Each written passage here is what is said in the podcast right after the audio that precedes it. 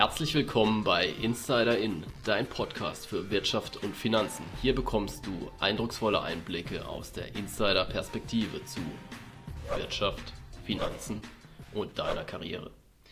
Egal, ob du ein blutiger Anfänger oder ein professioneller Hedgefondsmanager bist, hier ist für jeden etwas dabei.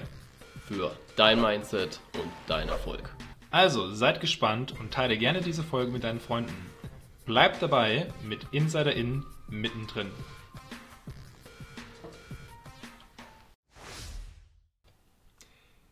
Die heutige Folge wird unterstützt von Lensecured. Lensecured ist eine Crowdfunding-Plattform, die sich auf den Agrarsektor fokussiert und hier die Projekte finanziert. Das Besondere bei Lensecured ist, dass die Finanzierung immer gesichert sind, das heißt ein echter Gegenstandswert dahinter liegt und dass in der Vergangenheit dieser Beleihungswert relativ niedrig war. Mit Lensecured kannst du nun in verschiedene Projekte innerhalb von Europa investieren und somit dein Risiko diversifizieren. Heute geht es um Tech-Aktien und wie es damit weitergeht. Hallo Antonio. Servus Dennis. So, Technologieaktien waren die Lieblinge der Anleger und nun fallen ihre Kurse kräftig. Was ist da los? Ist die Zeit von Apple und Co. vorbei? Das ist die Frage, die wir uns heute stellen möchten, Dennis. Und mhm. vielleicht lassen wir uns mal anschauen, was ist denn passiert? Wie sollen die Anleger reagieren? Und natürlich auch, welche Tipps haben wir? Gerne. Wie immer am Anfang der Folge unsere Frage des Tages. Mhm. Die, denn das hast du heute wieder mitgebracht. Richtig. Und die Frage lautet, passend zum Thema, wie viel Börsenwert hat PayPal circa in den letzten sechs Monaten verloren? Waren das A, über 10 Milliarden US-Dollar, B, über 50 Milliarden US-Dollar oder C, über 100 Milliarden US-Dollar? Antonio, was denkst du? Ja, ist eine sehr gute Frage, Dennis. Und am besten hat man natürlich den Börsenwert von PayPal jetzt im Kopf. Den habe ich leider nicht im Kopf. Allerdings muss ich sagen, ich tendiere auch zu einer relativ großen Zahl, also entweder B oder C. Ich würde einfach mal sagen, wir sind ganz verrückt. Wir haben ja mitbekommen, dass jetzt die Tech-Aktien sehr stark gefallen sind, zum Teil irgendwie um 30 Prozent innerhalb mhm. von kürzester Zeit. Deswegen würde ich sagen, Gehen wir mal mit C. Okay. Die Antwort gibt es wie immer am Ende der Folge. Wenn an der Börse auf einmal wieder über das lange zurückliegende Jahr 2000 gesprochen wird, ist das für Anleger in aller Regel kein gutes Zeichen. Damals nämlich erlebten die Finanzmärkte nach zunächst hoffnungsfrohem Start ins neue Jahrtausend einen der größten Kurz Kursabstürze in ihrer jüngeren Geschichte. Ähnliches ist nun mit den Kursen von Aktien wie Netflix, PayPal oder Meta, also das frühere Facebook, passiert. Wir möchten heute jetzt einmal ein bisschen tiefer reinschauen und diese Werte auch anschauen, die du genannt mhm. hattest, Dennis, und mal so einen groben Einblick uns vornehmen, beziehungsweise mal eine grobe Abschätzung, unsere Gedanken teilen, wie wir das sehen, was womögliche Treiber sind und was hinzu noch kommt, was sind eigentlich diese Ursachen? Und lass uns vielleicht mit diesen Ursachen jetzt anfangen, warum diese Börsenwerte denn so stark ja, eingestampft worden sind in den letzten Monaten. Genau. Also wir gehen da auch später noch auf ausgewählte Titel ein. Aber man kann grundsätzlich sagen, man, das Ganze hat ja mit der Corona-Pandemie begonnen, nachdem es ja erstmal massive Einbrüche gab, gab es danach wirklich einen Boom bei Tech-Aktien. Wer sich noch erinnern kann, der weiß auch, dass wohl auch viele, ja, die berüchtigten Robin Hood Trader und auch mhm. viele junge, neue ja, Anleger an der Börse wohl vermutlich dazu beigetragen haben, dass die Kurse sich schnell erholt haben. Und insbesondere bei Tech-Aktien hat das Ganze natürlich einen Hype ausgelöst. Und die Kurse sind wirklich über längere Zeit extrem gestiegen. Ja, andere würden natürlich sagen, das hat eine ja, Blase ausgelöst, die jetzt geplatzt ist. Bisher wurde noch nicht wirklich über Blasen gesprochen in dem Sinne, aber man sieht bei einzelnen Aktien rein vom Kursverlauf her sieht das schon so aus. Es liegt wohl auch daran, dass die Bewertungen extrem hoch waren und wir nun eben ein anderes Bild haben. Also die Pandemie hat sich dann eben abgeschwächt. Ähm, es droht einfach durch die hohe Inflation ein ja, Zinsanstieg in relativ kurzer Zeit. Und dadurch äh, ändern sich natürlich auch die Bewertungsniveaus. Ja, also das ist natürlich ein entscheidender Faktor und auch Quartalsberichte sind den ganz, ganz hohen Erwartungen natürlich auch nicht mehr gerecht geworden. Und dementsprechend, so schnell wie es eben auch hochgeht, kann es auch runtergehen. Denn wenn dann mal so ein Rutsch an der Börse aus, äh, ja, ausgelöst wird durch solche Meldungen, dann ist es ja fast schon wie eine Lawine, kann man sagen. Ja, also dann ja verkaufen viele vielleicht auch panisch, weil sie eben nicht sagen, ich bin da langfristig dabei, ich halte das aus, sondern heißt es, okay, schnell raus und vielleicht noch sichern, was geht. Aber ja, Antonio, glaube, ja. Mhm. Genau, ich glaube, diese Kettenreaktion ist ein sehr wichtiger Punkt, den du ansprichst, weil viele Leute, die dann da investiert haben, haben in ähnliche Titel auch investiert und tummeln sich, sage ich jetzt mal, mehr in dieser Tech-Aktien-Richtung. Und ja. wenn natürlich dann ganz schnell irgendwelche Panikverkäufe kommen, ja, dann ist oftmals sind die dann alle miteinander betroffen. Und in der Tat so auch da den, den kühleren Kopf äh, bewahren. Ja. Äh, AK Hohl ist vielleicht doch ganz, ganz interessant. Genau. Absolut, absolut. Also wir haben jetzt gesehen wirklich, dass bei einigen Aktien die Kurse um ja, 30 bis sogar 50 Prozent eingebrochen sind. Und Antonio, wie sieht es denn jetzt bei dir aus? Kaufst du nun Tech? Sehr gute Frage, Dennis. Ja, in der Tat sind einige Werte ziemlich spannend geworden und da können wir auch gerne mal gleich auf die, die Einzeltitel ähm, uns ein bisschen näher eingehen, ein bisschen genauer anschauen. Aber tatsächlich bin ich auch im Überlegen, dass die eine oder anderen, den einen oder anderen Titel zu kaufen. Mhm. Ähm, und ähm, ja, schauen wir das ein bisschen momentan an. Problem bei mir ist immer eher die Zeit, ja.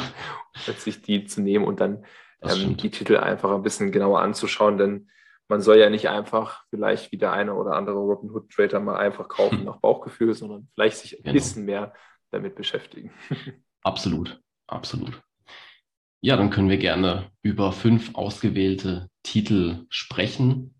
Mhm. Lass uns mal anfangen mit Meta, beziehungsweise das ehemalige Facebook. Ja, genau.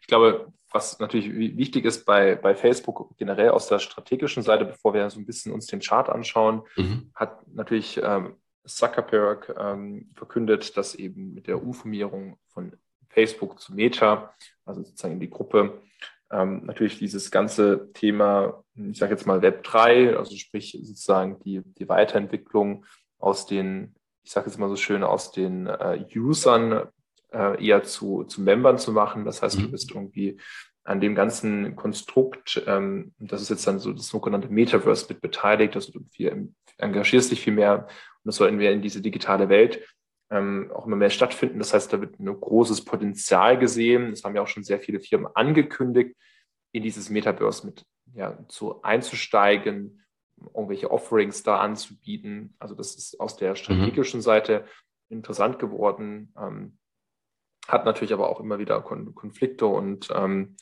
ja, ähm, letztendlich ja, ähm, ähm, hm. Krisen gehabt in, in, den, in den letzten Monaten und Jahren. Das darf man natürlich auch nicht vernachlässigen. Das so von der generellen strategischen Seite beziehungsweise vom Geschäftsmodell. Das heißt, man, man sieht da gewisse Chancen. Mhm. Natürlich ist es aber alles noch nicht wirklich aufgebaut. Das heißt auch gewisse Risiken, die da gegenüberstehen. Und dann lass uns doch vielleicht so ein bisschen auf den Chart eingehen. Mhm. Und wir schauen uns doch einfach mal so die, die letzten drei Jahre an, ähm, ja. aus, den, aus den Titeln. Und da kann ich gerne mal so ein bisschen anfangen, was ich sehe. Und du kannst gerne dann so ein bisschen ergänzen, Dennis. Mhm. mhm. Ähm, aber lass, lass uns mal anschauen. Wir haben gesehen, vor der Corona-Pandemie ähm, ist die, die Aktie so bei circa 200 ähm, Euro mhm. taxiert mhm. gewesen. Ja. Ähm, dann kam Corona ähm, natürlich auch hier, wie viele andere Werte, natürlich einen Einbruch erlitten. ähm, ist so auf knapp, ja, ich sag mal 130 Euro ähm, mhm. zurückgestoßen, aber auch wie eben erwartet oder auch als Benchmark aus vielen anderen Ereignissen gesehen, wie ein, ein, ein V-Shape, also eine V-Kurve, wieder angestiegen und hatte dann relativ schnell, also ich sage jetzt mal so Mitte, Ende 2020 den, den Wert ähm, eingeholt von vorher, also die 200 Euro, wenn nicht sogar ein bisschen darüber hinaus. Und dann auch sukzessive ein bisschen angestiegen, aber auch verschiedene Schwankungen gehabt, also nicht ganz äh, durchaus volatil gewesen, aber die Ausschläge immer so um die, ja, ich sage mal so zwischen den, den 200 und den 250 Euro gewesen. Und dann hast du gesehen, das war dann eben 20, 2021, dann sozusagen ein Jahr nach Corona, kam dann die, die weitere Erholung und auch die äh, andere, weiteren Anstiege. Und auch da hat man dann eben gesehen, dass ähm, Meta davon profitiert hatte und dann auch in, in dem Top dann bei 325 Euro lag ähm, und dann einmal so ein bisschen taxiert hatte, so um die 300 Euro, was sehr massiv ist.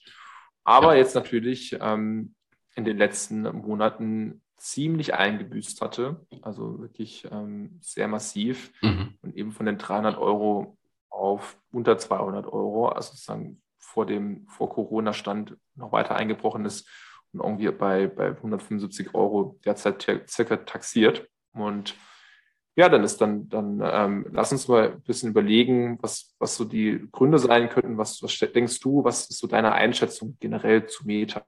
Hm.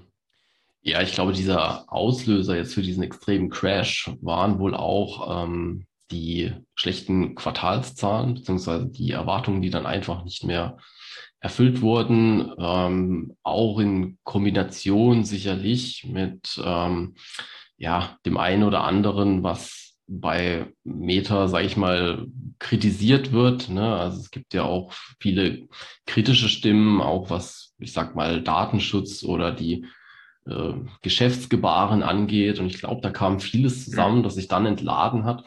Und was wir auch sehen, eben, es gab durch diesen, bedingt durch diesen Absturz, es gab noch nie so viel Verkäufe pro Tag dieser Aktie. Ja, also das war ähm, historisch schon, schon sehr ähm, beachtlich. Und man sieht eben, wie, wie schnell da die, die Luft raus sein kann. Ne? Also ich glaube, diese, diese, alle diese Gründe führen dann eben zu, zu einer Panikreaktion. Und wir sehen mhm. plötzlich, dass die Aktie sich ja verglichen zum äh, All-Time-High wirklich dann eben halbiert. Ja, mhm. ja. schon ziemlich in, enorm. Also in der, in der Hinsicht ist sicherlich eine gewisse Chance, ähm, mhm. die man sich anschauen kann, auch wenn das eben gewisse Risiken mit einherbringt, eben Stichwort auf das Metaverse noch, noch relativ unklar gewesen. Es wurde ja nie auch wirklich hm, offen dann kommuniziert, wie konkret es aussehen soll. Ja. Es gab oder gibt ja jetzt gewisse Möglichkeiten oder ähm, Ideen auch dazu ähm, oder auch schon Lösungen. Allerdings, ob das dann sich wirklich so durchsetzt, ja, wir werden sehen.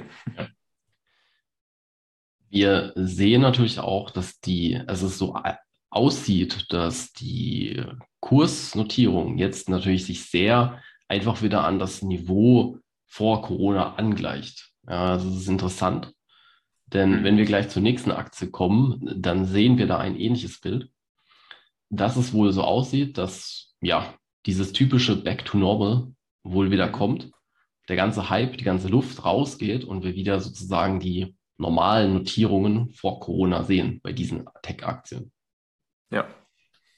Es sieht zumindest also so aus und mhm. das ist auch ein guter Übergang, nämlich zur nächsten Aktie und das ist PayPal.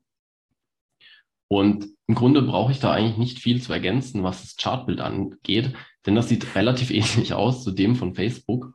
Also wenn wir sehen, dass die Aktie ungefähr vor dem Corona-Crash bei 100 Euro stand, sich dann durch den Crash ja, in etwa auf fast knapp über 75 Euro gefangen hat und dann wieder angestiegen ist und wir in der Spitze, sage ich mal, Kurse von über 250 Euro gesehen haben, also schon eine ganze Menge, ähm, ja, ist das Ganze schon beachtlich, aber genauso schnell wie es hochging, ging es jetzt innerhalb von ja, einer kürzeren Zeit runter.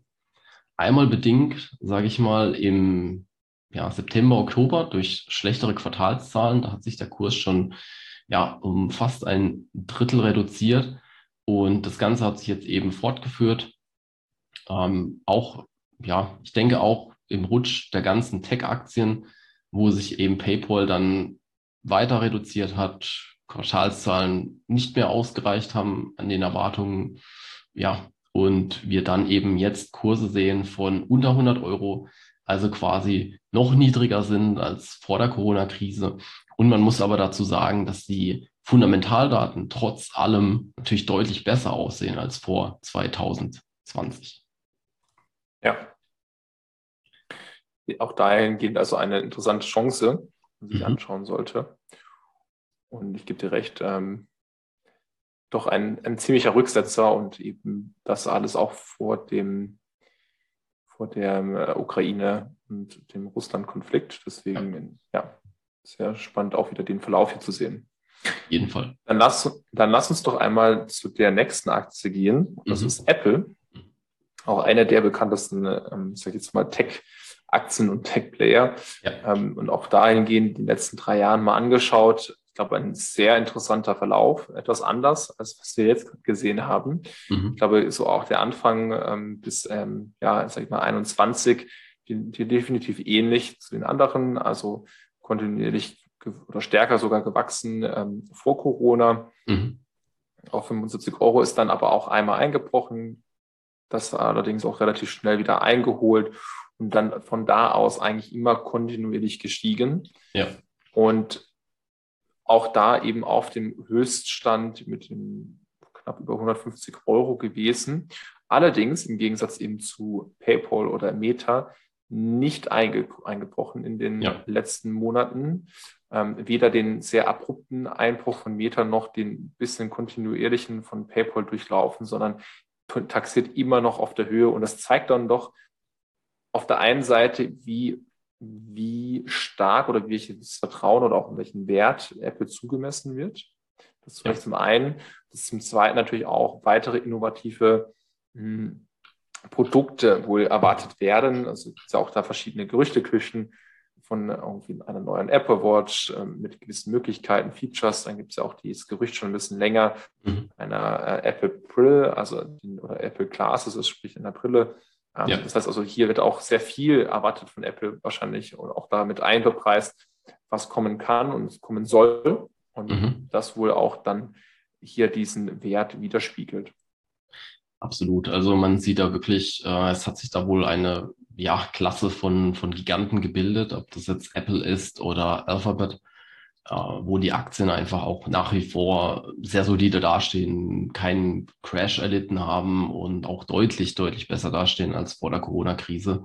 Also man sieht da, scheint das Vertrauen wohl da zu sein und äh, die Kurse werden wohl auch immer noch massiv gestützt. Mhm.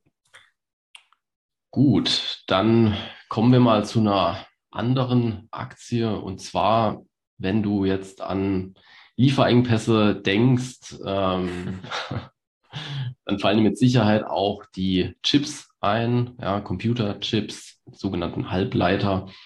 Und deswegen sprechen wir jetzt auch mal über Intel.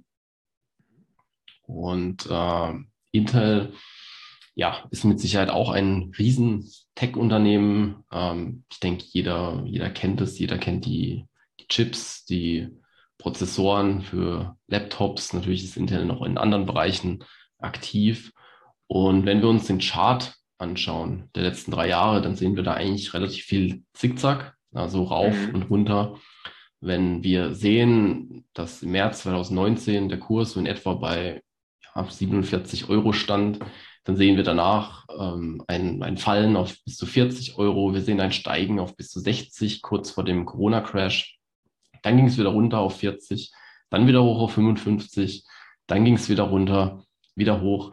Es hat natürlich auch so ein bisschen auch mit den, mit den Zahlen zu tun, weil man sagen muss, dass Intel ähm, relativ gut dasteht, auch eine richtig starke Bilanz hat, starkes Eigenkapital. Aber es gibt natürlich auch immer Sondereffekte. Ja, also ähm, man kauft teilweise zu und wenn man natürlich Zukäufe macht, dann kann es auch den Kurs drücken. Es kann auch immer mal wieder Quartalszahlen geben, die eben ja von den Analysten vielleicht höher geschätzt werden. Die sind zwar immer noch gut, aber da geht es auch sehr viel um Zukunftsaussichten und deswegen ist häufig eben ein schwankendes Thema. Und wenn wir uns den Kurs jetzt eben anschauen, dann sind wir jetzt eben wieder ja, bei unter 45 und da denke ich, kann es durchaus noch interessant werden, weil, wenn man überlegt, auch in Zukunft werden Halbleiter gefragt sein. Intel baut momentan die Kapazitäten massiv aus. Das mhm. heißt, bis so eine Chipfabrik natürlich läuft, das kann zwei, drei Jahre gehen, da es natürlich sich um ein komplexes Produkt handelt. Aber nichtsdestotrotz scheint es an sich natürlich eine sehr interessante Aktie zu sein mit einer interessanten Bewertung. Aber man muss sich natürlich auch darauf einstellen, dass es eben immer mal wieder einen Zickzackkurs geben kann. Mhm. Genau. Ja, ich glaube in der Tat, dieser Zickzackkurs sehr deutlich zu sehen. Mhm. Sehr, sehr, sehr frequentiert, ähm, also sehr volatil. Und ich glaube auch dahingehend für Leute, die sich dem Risiko bewusst sind, durchaus eine interessante, ein interessanter Titel. Auf jeden Fall. Und um das Thema Zickzack nochmal aufzugreifen, lass uns doch mal noch zu einer deutschen Aktie kommen. Und das ist SAP. Mhm. Und da sieht der Kurs eigentlich relativ ähnlich aus. Also auch hier kann man sagen, seit 2019 geht es mal rauf, mal runter. Und am Ende landet man wieder dort, wo man am Anfang war. Und zwar sind es dann meistens so um die 100 Euro. Wir haben auch schon Kurse gesehen von 140 Euro. Das war kurz nach dem Corona-Crash, der auch bei SAP gar nicht so krass war. Also da ging es von 130 auf 90 runter. Es war zwar prozentual nicht ohne, aber es ging genauso schnell wieder hoch. Und danach ging es eben nach, ja, auch wieder Quartalszahlen, die eben nicht den Erwartungen entsprachen, wieder runter. Es hat sich dann wieder gefangen, denn so viel schlechter war es ja nicht. Also SAP ist ja nach wie vor auch ein Profiteur der Krise. Äh, nichtsdestotrotz konnte man sich jetzt wohl auch den ganzen Entwicklungen nicht entziehen. Und äh, auch jetzt gab es so einen kleinen Crash eben von 120 Euro auf 100 Euro. Und man sieht eben, ja, sehr ähnlich wie Intel, momentan eher ein Zickzackkurs, eher ein mhm. Seitwärtskurs. Und da muss man natürlich schauen, wo es dahin geht an sich. Steht das Unternehmen natürlich gut da. Aber auch da geht es natürlich stark um Wachstumsaussichten. Ja, definitiv. Ich glaube auch hier, wie wird diese, dieser Titel weiter in der Zukunft ähm, eingeschätzt werden?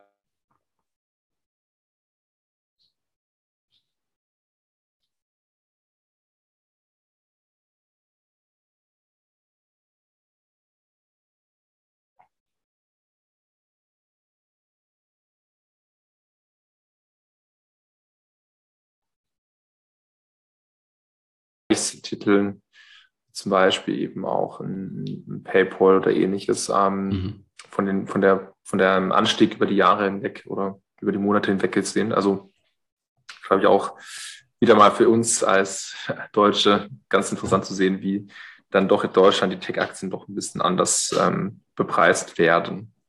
Absolut.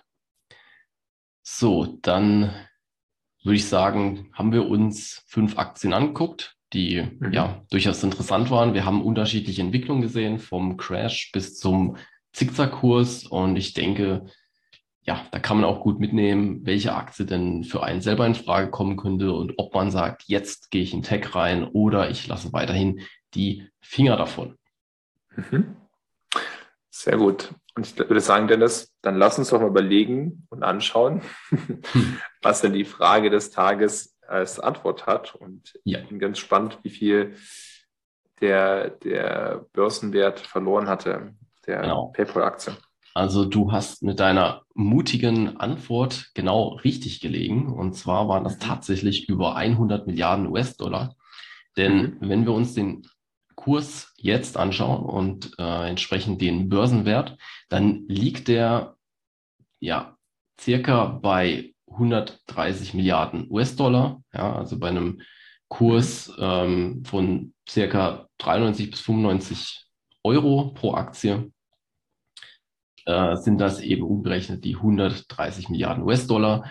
Und da wir wissen, dass PayPal schon mehr als doppelt so hoch war, kann man sich eben okay. ausrechnen, dass wir da vorher von einem Börsenwert von ja, 260 bis 300 Milliarden gesprochen haben.